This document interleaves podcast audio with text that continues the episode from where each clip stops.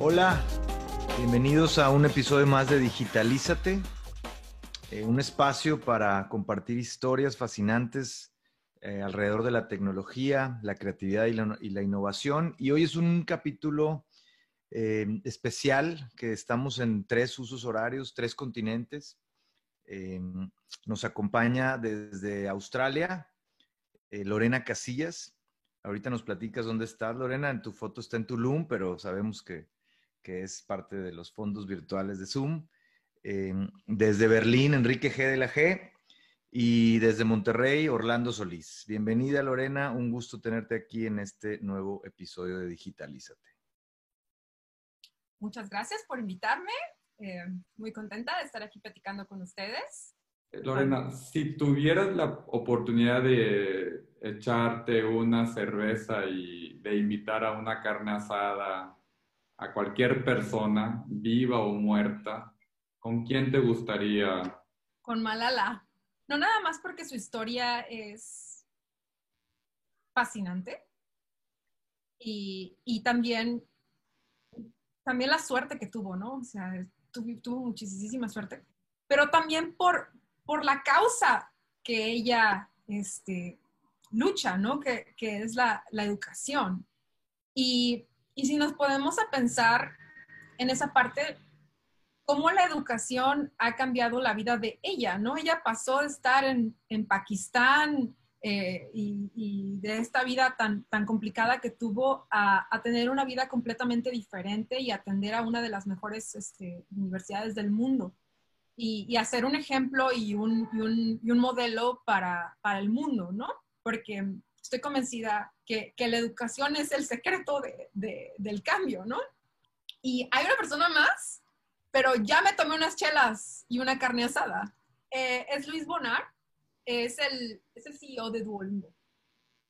Y, y, me gusta mucho hablar de él porque, porque lo admiro muchísimo, eh, no solamente por lo que ha hecho, sino porque es guatemalteco y hay muy pocas figuras este, a ese nivel que, que representen América Latina y, por eso lo, admiro mucho y por su, por su causa, ¿no? O sea, él, él fue, el, fue el, el, creador de los recaptchas que todos utilizamos y después de que los vendió, este, fundó Duolingo con, con, con este, el dinero de, de, esta, de esta patente.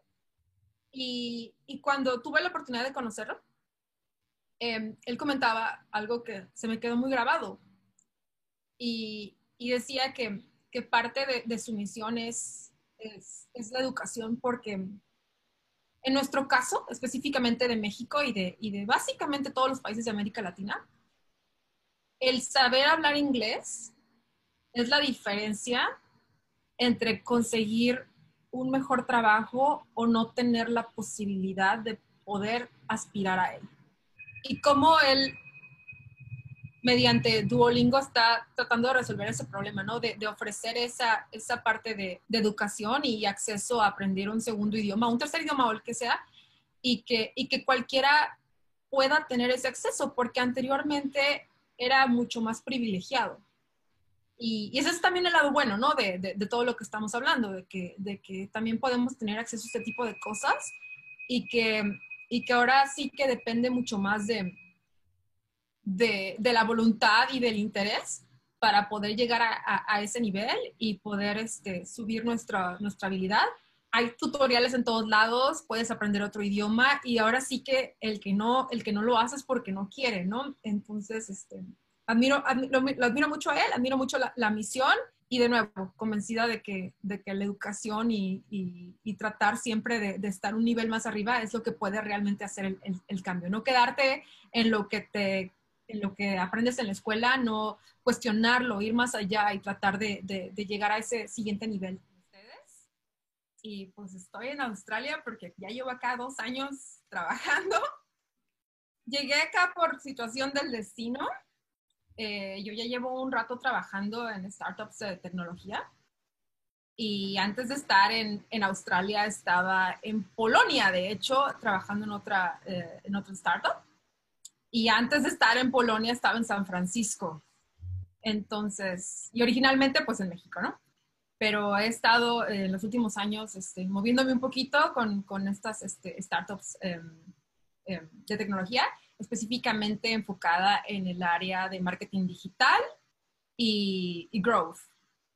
Y por eso fue que, que terminé por acá. Este, llegó una oferta bastante buena. Oye, Lorena, para entrar ya en tu tema, quería preguntarte, tú eres experta en manejo de redes y de growth, como acabas de mencionar.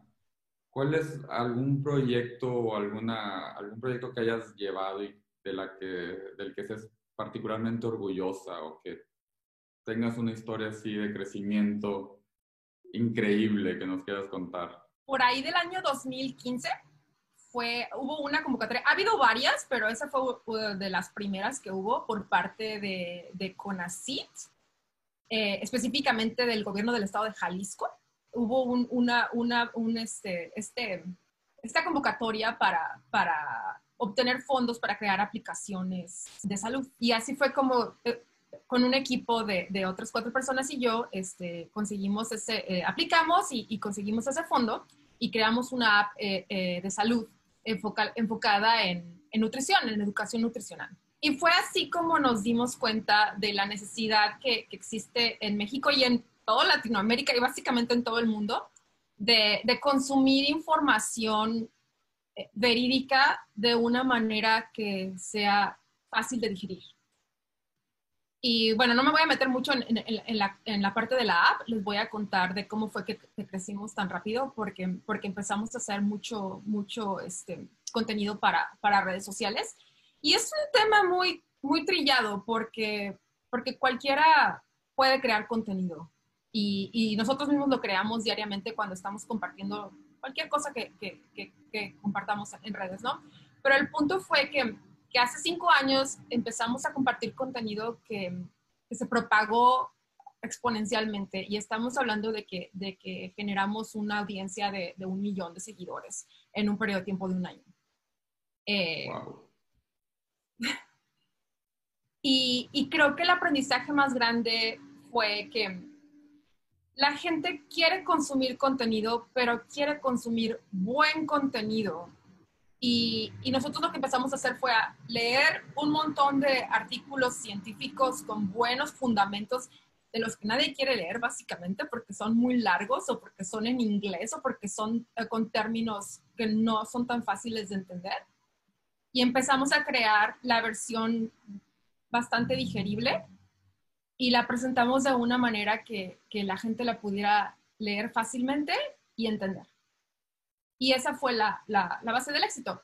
Es una marca lo que, lo que creamos, no fue un, una, una, persona o una cara, como actualmente es más, es más común, de que tienes un influencer, un youtuber, un, tú llámalo, y, y que es una, lo que están tratando de, poner ante todo es la marca personal. Y nosotros es una empresa de tecnología, ¿no? Entonces nunca, nunca utilizamos una imagen. Fue simplemente el contenido, el contenido, el contenido, el contenido. Y, y era tan bueno que, que, la gente se empezó a sentir identificada con él y a compartirlo. Así fue como, como lo hicimos, ¿no? Eh, empezamos a resolver una necesidad de, de consumo de información de una manera que la gente lo pudiera entender fácilmente. Y ese, ese fue el secreto. O sea que el buen contenido vende. El buen contenido vende, definitivamente sí, definitivamente sí. Y el buen contenido fundamentado, eh, siempre incluir cuáles son tus fuentes, porque esa es la otra parte, ¿no? De que, de que cualquiera puede llegar y decir lo que quiera, básicamente. Y, y, el tener ese sustento y tener esas bases es lo que, lo que a nosotros en este caso particular nos, nos, nos sirvió muchísimo. Y estar en el lugar momento, en, en el momento correcto con la información correcta. Eh, cuando tú agregas ese valor a, a, al usuario en, en cualquier tema, ¿eh? no, no, no, tiene que ser en ese tema, en cualquier tema, cuando tú estás agregando ese, ese valor, cuando estás resolviendo esa necesidad, la gente te sigue buscando. Oye, pero ¿cómo le haces para en 12 meses pasar de cero a un millón de seguidores? O sea, ¿qué herramientas o qué estrategias o qué técnicas hay que utilizar? Sé que es muy complejo, pero quizá puedas platicar un poco. Lo primero, la, la base es conocer al público que quieres atraer. Eso es, eso es lo, lo, primero. O sea, ¿cuál es el, cuál es el perfil del usuario que, que quieres atraer? Y en nuestro caso era no, no exclusivo, pero en su mayoría mujeres entre 18 y 40 años que estaban interesadas en, en, tener un estilo de vida más saludable y mejorar sus hábitos de alimentación. Y, y si nos ponemos a pensar quién cae en esta categoría, es un grupo grandísimo. Y, y, eso también tiene mucho que ver, porque cuando tu, tu, grupo es, es un nicho muy pequeño, pues es un poco más, más lento ese proceso de crecimiento. Pero en nuestro caso, el, el, segmento era tan grande que eso también nos ayudó. Y la verdad, no les voy a mentir, un poco de suerte también, porque puedes crear contenido muy bueno, pero si estás compitiendo con memes de gatos y, y, publicidad, realmente hasta ahí vas a llegar, ¿no? Entonces, con la suerte me refiero a que, a que alguien que lo vea y que realmente le gusta lo comparta, eso te puede ayudar muchísimo también. Yo no soy fan de andarle pidiendo a la gente que te comparta porque cuando tu contenido es bueno lo van a hacer sin que se los pidas. Y, llegar a ese punto es parte de la estrategia. ¿no? Si, si, si, si tu contenido es bueno, si, si tu, propuesta de valor es buena, no tienes por qué hacer eso. Pero para llegar a ese punto, pues realmente tienes que conocer bien a tu audiencia y crear, este, crear este tipo de cosas que, que resuelvan las necesidades de tu, de tu, audiencia. Oye, Lorena, y tú, bueno, con, con esta eh, amplia experiencia en, en, en, Silicon Valley, en, en Europa, ahora en, Canva, una de los, de los unicornios de, de, de Australia, ¿Cómo ha ido evolucionando el tema del search economy? Ahora, no sé, el tema contextual o predictivo o los influencers. Este, ¿Dónde estamos en el tema de redes sociales y qué sigue? ¿Qué, qué, cuál es la siguiente ola en ese, en ese tema de marketing digital y de, y de generar audiencias y crecimiento? Es, es, muy interesante tu pregunta porque si nos ponemos, nos ponemos a pensar hace 10 años cómo era eh, eh, las redes sociales, realmente es completamente diferente a como es ahora. Eh, antes era muchísimo más fácil y más rápido hacer crecer las audiencias porque no había tan, tanta competencia como hay ahorita. Y en especial porque no tenías que pagar al nivel que tienes que pagar ahorita. Estamos compitiendo por estar al frente de, de, de, todas estas personas a las que queremos llegar, pero como nosotros hay muchísimo, muchísimas más este, personas que quieren hacer lo mismo.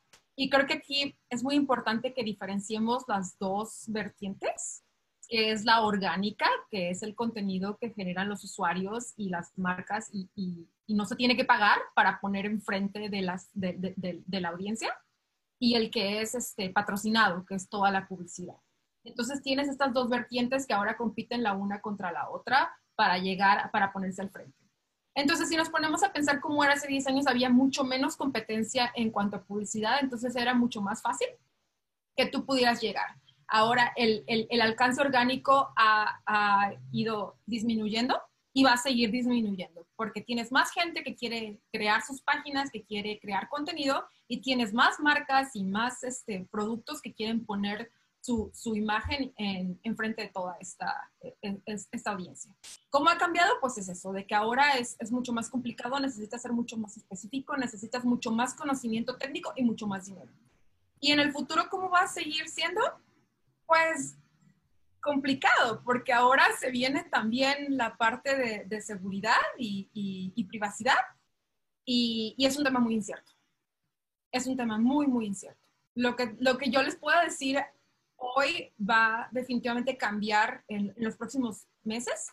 Y otra cosa muy importante que, que, que, tenemos que tomar en cuenta es que mm, las plataformas siguen evolucionando con el paso de los años, ¿no? Si, si, si retrocedemos de nuevo a hace 10 años y cómo eran los grupos de Facebook y cómo eran las páginas de Facebook y, y las comparamos con las que son ahora, es completamente diferente. Pero también el medio y las plataformas siguen cambiando, ¿no? Ahora, Instagram ha crecido muchísimo y desde que tienen todos los features que, que Snapchat tiene eh, ahora más y más y más gente está en, en, Instagram y ahora también ya le metieron los features que tiene TikTok, porque esa es la otra cara de la moneda, ¿no? Este, TikTok ya lleva muchos años en el juego, pero no se volvió tan popular como ahorita durante la cuarentena, pero ya llevan años también, ¿no?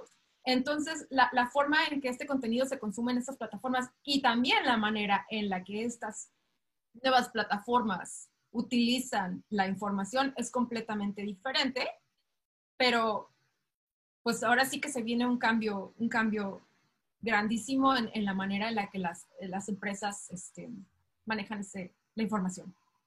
¿Cómo ves tú las redes sociales en las empresas de México? No sé si hay algún, si puede ser alguna especie de diagnóstico o de recomendaciones, o sea, ayudarnos a entender. Depende de qué empresa estamos hablando estamos hablando de una empresa transnacional que tiene más recursos, eh, se nota la diferencia y, y, de hecho, por ejemplo, eh, empresas transnacionales como Coca-Cola tienen, tienen este, divididas sus, sus, páginas en regiones, ¿no? Entonces, lo que tú ves en México es diferente a lo que tú ves si estás en Colombia o lo, a lo que ves en Estados Unidos. Sin embargo, sigue siendo la misma página.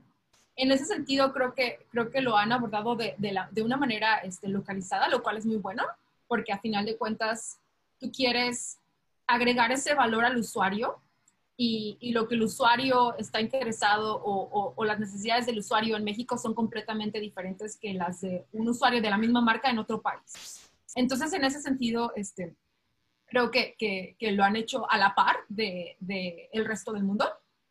Donde creo que hay mucha oportunidad de crecimiento es en la parte de servicio al cliente, si podemos llamarlo así, porque las redes sociales, al ser una, una plataforma de dos vertientes, tienes al usuario y tienes a la marca. Y si estás solicitando ayuda o si estás haciendo un comentario, sugerencia, si necesitas que te, que te ayuden a resolver algo, cualquiera lo puede ver. E, esa parte de, de, responder y mantener esa relación con la persona que está del otro lado de la pantalla es fundamental y es donde, donde creo que puede, se puede prestar a que, a que haya, este, pues, ahora sí que un poquito más de, deficiencias, ¿no?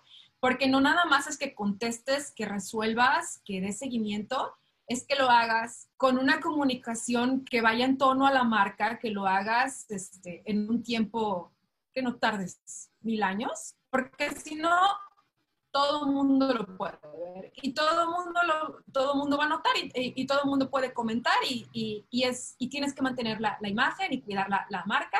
Entonces ahí es donde creo que hay este, potencial.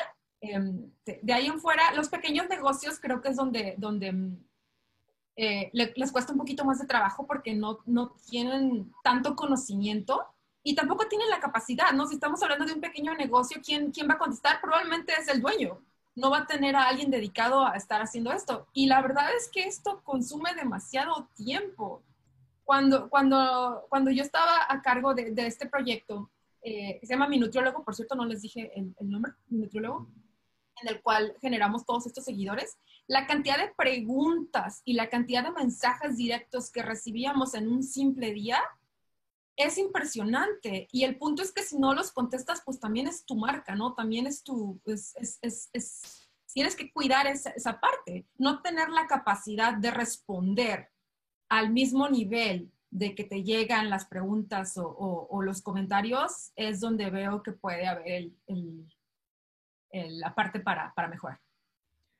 Oye, Lorena, y en ese mismo sentido, eh, pues el marketing tradicional llegó a ser restrictivo para, para, empresas que no tenían tanto dinero como las grandes marcas. ¿Tú crees que, que empresas con poco dinero puedan lograr esos grandes resultados de, de, atracción, de crecimiento? O sea, si, si, si, siguen ciertos tips tuyos, pudieran con poco dinero lograr grandes cosas o, se está volviendo como el marketing tradicional a solo los que más dinero le metan?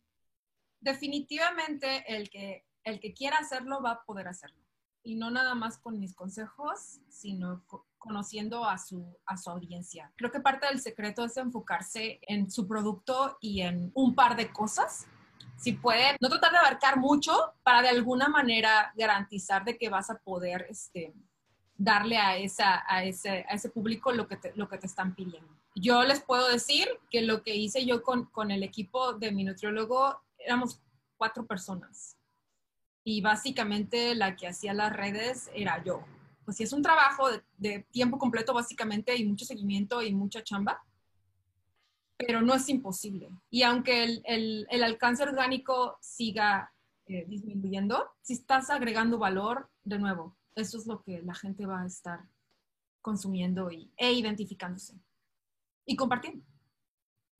Vienen las elecciones de Estados Unidos y ya desde la época de Obama vimos que gracias al manejo, en su caso de Twitter, ganó las elecciones. Se habla de que Trump también ganó en parte gracias al manejo de las redes sociales. ¿Cómo ves a las redes sociales en esta tensión entre fuerza digital o poder digital y poder político, poder fáctico y el desenlace que hemos tenido en las últimas dos elecciones en el, en el país más importante, digamos, que es Estados Unidos, que además es la cuna de las redes sociales, ¿no? Está, está, está muy cañón. La verdad es que es un tema tan amplio, tan amplio, pero bueno, les voy a platicar un poquito de, cómo lo veo yo actualmente, cómo lo veo comparado con cómo era antes y qué es lo que pienso que vaya a pasar en el futuro. Les voy a empezar platicando un poquito de cómo funciona la publicidad en Facebook, específicamente, una de las plataformas que, que más se ha este, mencionado que interfirió con las elecciones, ¿no? Es súper, súper detallada. Y, creo que aquí se presta que muchas personas crean que, que, Facebook comparte tu información personal. Creo que esto lo tenemos que dejar claro de que no es de que Facebook vaya a darle tu nombre y tu dirección y tu, y tu teléfono a las empresas, sino es de que nos conocen también, de que saben todas las páginas a las que le hemos dado like, todos los amigos que tenemos, todos los links a los que le hemos dado clic dentro de Facebook, demasiada información. Y con toda esta información es muy fácil crear perfiles para publicidad. Yo puedo ir a Facebook y puedo crear una audiencia en la cual diga, ah, bueno, yo quiero llegar a gente como Enrique. ¿Y qué sé de Enrique? Ah, pues sé esto, sé esto, sé esto, sé esto, sé esto, sé esto, sé esto, y este es su correo electrónico. Ahora búscame otro millón de personas que se parezcan a Enrique y voy a crear mi publicidad y, así es como voy a llegar. Y así es como funciona la publicidad. Es excesivamente detallada y, por eso genera resultados. Porque, como decía Orlando, de que, de que anteriormente el marketing era más así de, o sea, ponemos el dinero, pero no sabemos qué nos está funcionando, ¿no? Aquí sí sabes qué te está funcionando. Es realmente muy fácil crear un perfil y si quieres, hablando de las elecciones específicamente, si quieres llegar a ese tipo de gente, era muy fácil crear ese tipo de audiencias y poner publicidad enfrente de ellas. Sin embargo, a partir de todo lo que pasó y el escándalo de Cambridge Analytica y todo, el, todo lo que pasó, Facebook cambió sus políticas de publicidad para campañas este, políticas y ahora eh, tienen que pasar por una serie de filtros adicionales para que puedan este, llevarse a cabo, si es que pueden llevarse a cabo. ¿Hasta qué punto esto vaya a ser un cambio? No lo sabemos. Sin embargo, ya no es tan sencillo hacer publicidad para temas políticos como era antes. Esa es la parte de la publicidad. Sin embargo, tenemos la parte orgánica, que de nuevo compite con, toda la publicidad que estamos consumiendo en redes. Y en la parte orgánica es donde se vuelve mucho más complicado, porque cualquiera puede decir lo que quiera y puede hacer una transmisión en vivo desde donde sea y decir lo que quiera y básicamente no va a ser censurada. Y si ese mensaje, esa persona, eh, este tipo de comunicación tiene la capacidad de, llegar a, gente que se siente identificada y gente que lo va a compartir y que lo va a replicar y que lo va a recomendar, pues ahí es donde se sale un poco más de control, ¿no? Y donde no sabemos hasta qué punto vaya a, influenciar. Facebook específicamente tiene un grupo de personas que, revisan el contenido si es que es reportado. Sin embargo, eso no garantiza que si la información es incorrecta o, o, las famosas fake news, eso no garantiza que vaya a ser removido. Como son personas las que tienen que revisar esto, para que realmente haya un seguimiento, tiene que ser reportado muchas veces. Y el ejemplo que les puedo dar son las imágenes de violencia. Ahí, por ejemplo, en, esas es más fácil que, es más rápido porque el volumen de, personas pidiendo que, que, esa imagen sea revisada es grande. Sin embargo, cuando es un video y cuando requiere más atención al nivel de detalle, pues pueden pasar días incluso semanas, o incluso no puede pasar nada. Facebook ha mantenido una postura, no nada más Facebook, todas. No quieren hacerlo simplemente porque no, no va alineado con, con la esencia del, del, producto. Pues en realidad no sabemos si lo que estamos viendo, lo que estamos consumiendo es, es verídico o no. Y ahí es donde se vuelve peligroso. Y en cuanto a la, a la elección de, de Estados Unidos, creo que la gente ya ahorita es mucho más consciente, investiga un poco más, y duda un poco más lo que, lo que ve, escucha y, y, comparte. Le, piensan un poquito más. Sin embargo, hay, aún hay un nivel de desinformación garrafal y ese es el riesgo, la desinformación. ¿Y qué vaya a pasar con, las, con la elección? Pues quién sabe, pero de que siga habiendo influencia, por supuesto. Oye, en México, ¿Cuál es ahí tu, lectura? AMLO es un presidente que usa bien las redes sociales y que le saca provecho ahí con sus frases estas este, que se hacen memes. ¿Será una estrategia o, qué opinas de, si está teniendo buen uso de las redes sociales? Ok, les voy a decir mi, opinión honesta. Obviamente no tengo, no tengo manera de, comprobar lo que estoy diciendo, simplemente es, es mi opinión. Yo creo que lo que están haciendo es bastante enfocado en, relaciones públicas.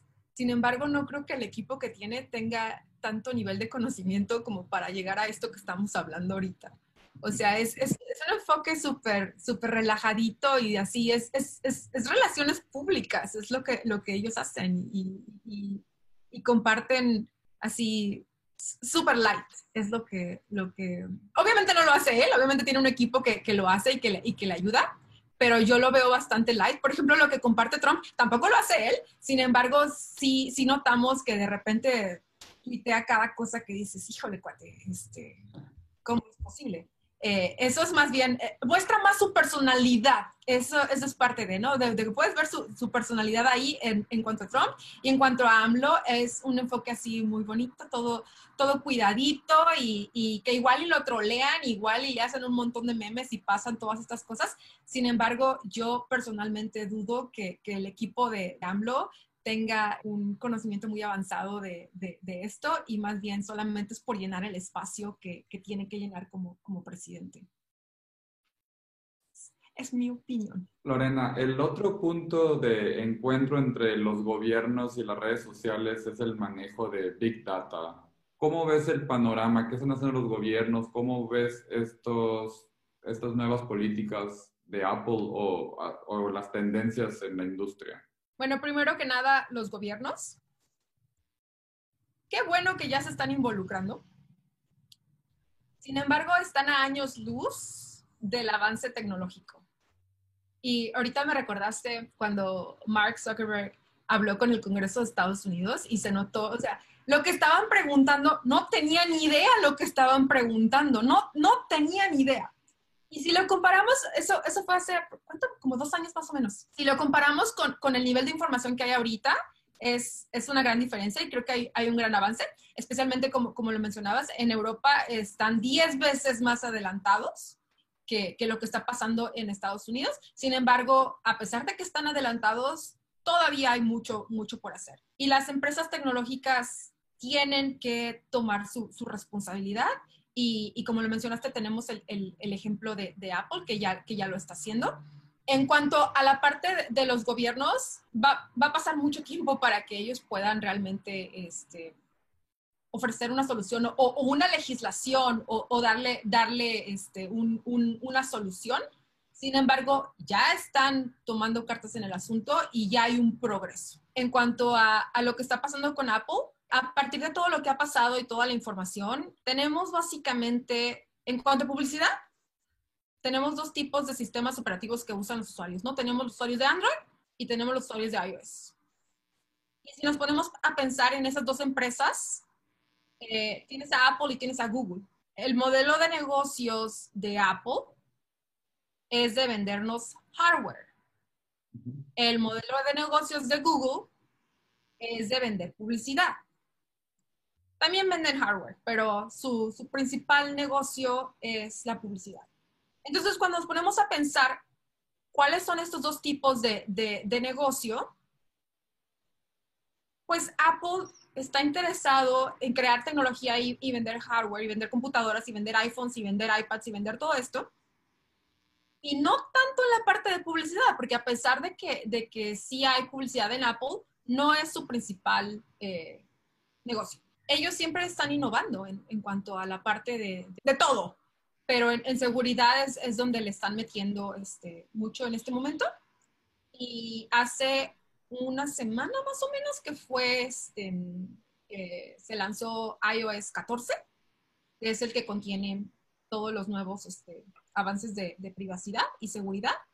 Eh, sin embargo, uno de los que anunciaron en la conferencia de junio de developers fue eh, la parte de que, de que ahora explícitamente el usuario tiene que dar permiso de compartir eh, eh, la información con, con las empresas que, que, hacen publicidad.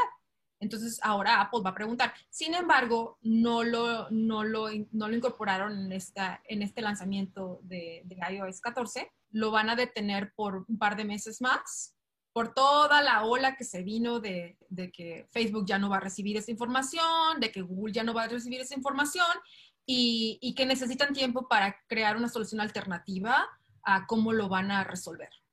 Entonces, todavía no, no se incorpora, sin embargo, ya podemos ver algunos cambios este, muy importantes en la parte de, de, de seguridad y privacidad en, en iOS 14. Otra cosa súper interesante es que los usuarios de iOS, está comprobado que, que, si tú tienes un usuario de iOS, te va a generar más, más dinero que un usuario de Android.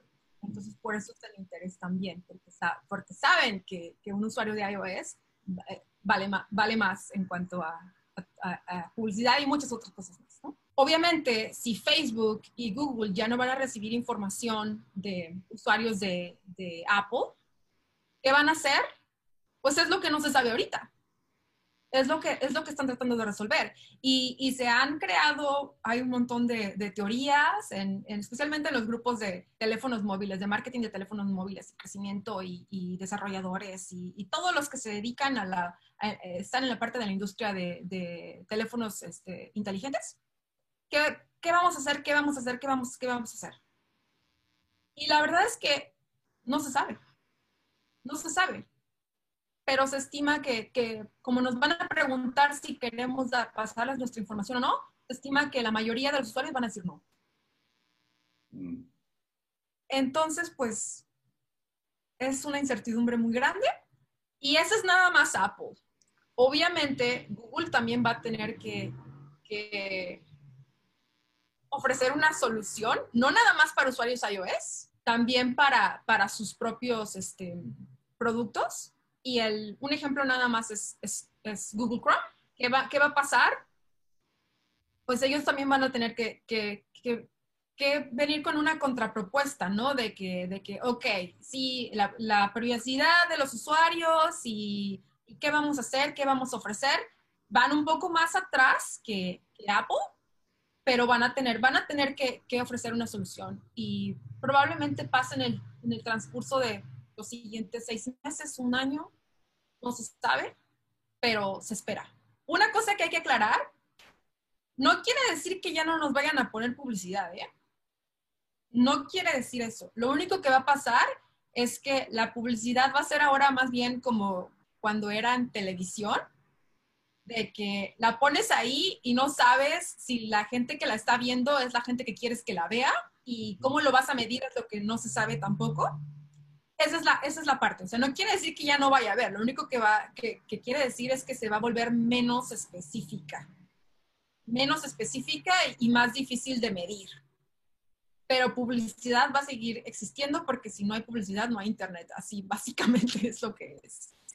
Y regresando al tema de seguridad, eh, Social Dilemma sí me trajo ahí, me movió algunas fibras, eso de que tú eres el producto o que el producto es que slightly te van a manipular y tú no te vas a dar cuenta, que te inclinas hacia, hacia que la regulación tiene que ser más fuerte, tipo GDPR en, en, Europa, y a que viviremos en un cambio a que la regulación será cada vez más, más específica, más fuerte, o a que libre mercado y sigamos haciendo las cosas de acuerdo a lo que el cliente quiera y pague. Definitivamente va a tener que haber regulación va a tener que regularse, no, no, hay, este, no hay opción. Y, creo que el, documental es realmente intenso. Sin embargo, para serles 100% honesta, en mi caso, no es nada que no supiera, porque estoy en la, en la industria, ¿no? Donde creo que, que hay muchísimo, muchísima oportunidad para pensar y para tratar de, proponer soluciones creativas es en la parte del usuario, porque estamos hablando de que hay el gobierno, hay las empresas, hay el gobierno, hay las empresas. ¿Y dónde queda el usuario? También tenemos una, una responsabilidad muy grande en cuanto, no nada más en lo que consumimos, sino en la forma que nos informamos.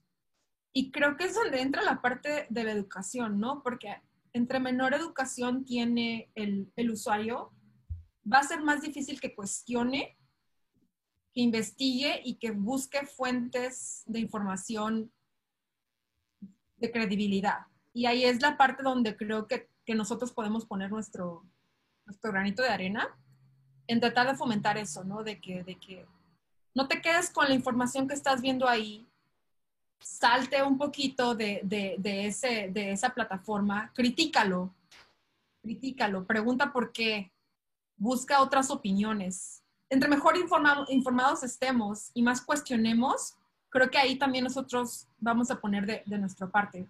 Porque esperar a que, el, a que el gobierno lo resuelva, pues sí va a tener que pasar, solamente no sabemos cuándo. Y las empresas, pues sí tienen, sí tienen un gran interés en la parte, en la parte de, de ingresos, ¿no? Entonces es la verdad, o sea, esto es un negocio, es, es un negocio. Entonces, van a tener que abordarlo de una manera porque tienen la responsabilidad, sin embargo, ese es el objetivo, son, son, si no la empresa no genera ingresos. Entonces, creo que, creo que donde podemos avanzar más rápido es en la parte eh, educativa. Fomentar a las nuevas generaciones es, estas nuevas generaciones han tenido dispositivos toda su vida. No, no, eso como nosotros todavía, todavía crecimos jugando encantados y teniendo una vida antes de, conocemos la diferencia pre y post.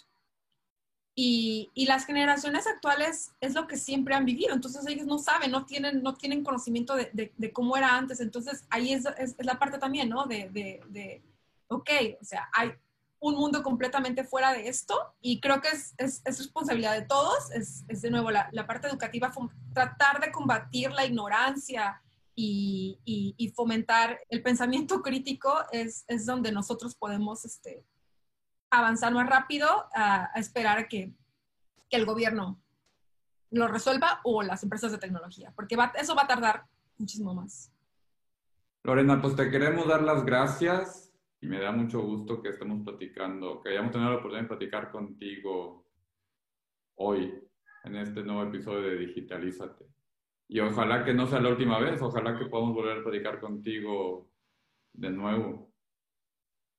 No, pues muchísimas gracias a los dos por, por la invitación y, y, definitivamente encantaría seguir platicando en un futuro. Es, es un tema súper chistoso porque, porque básicamente esto cambia cada tres meses. Eh, entonces, lo que estamos diciendo ahorita, probablemente cuando, cuando, cuando veamos este episodio en, en, unos cuantos meses, las cosas van a ser tan distintas y va a haber tantos cambios y tanta nueva información que muchas de las cosas van a ser irrelevantes. Pero así es este negocio, es parte de...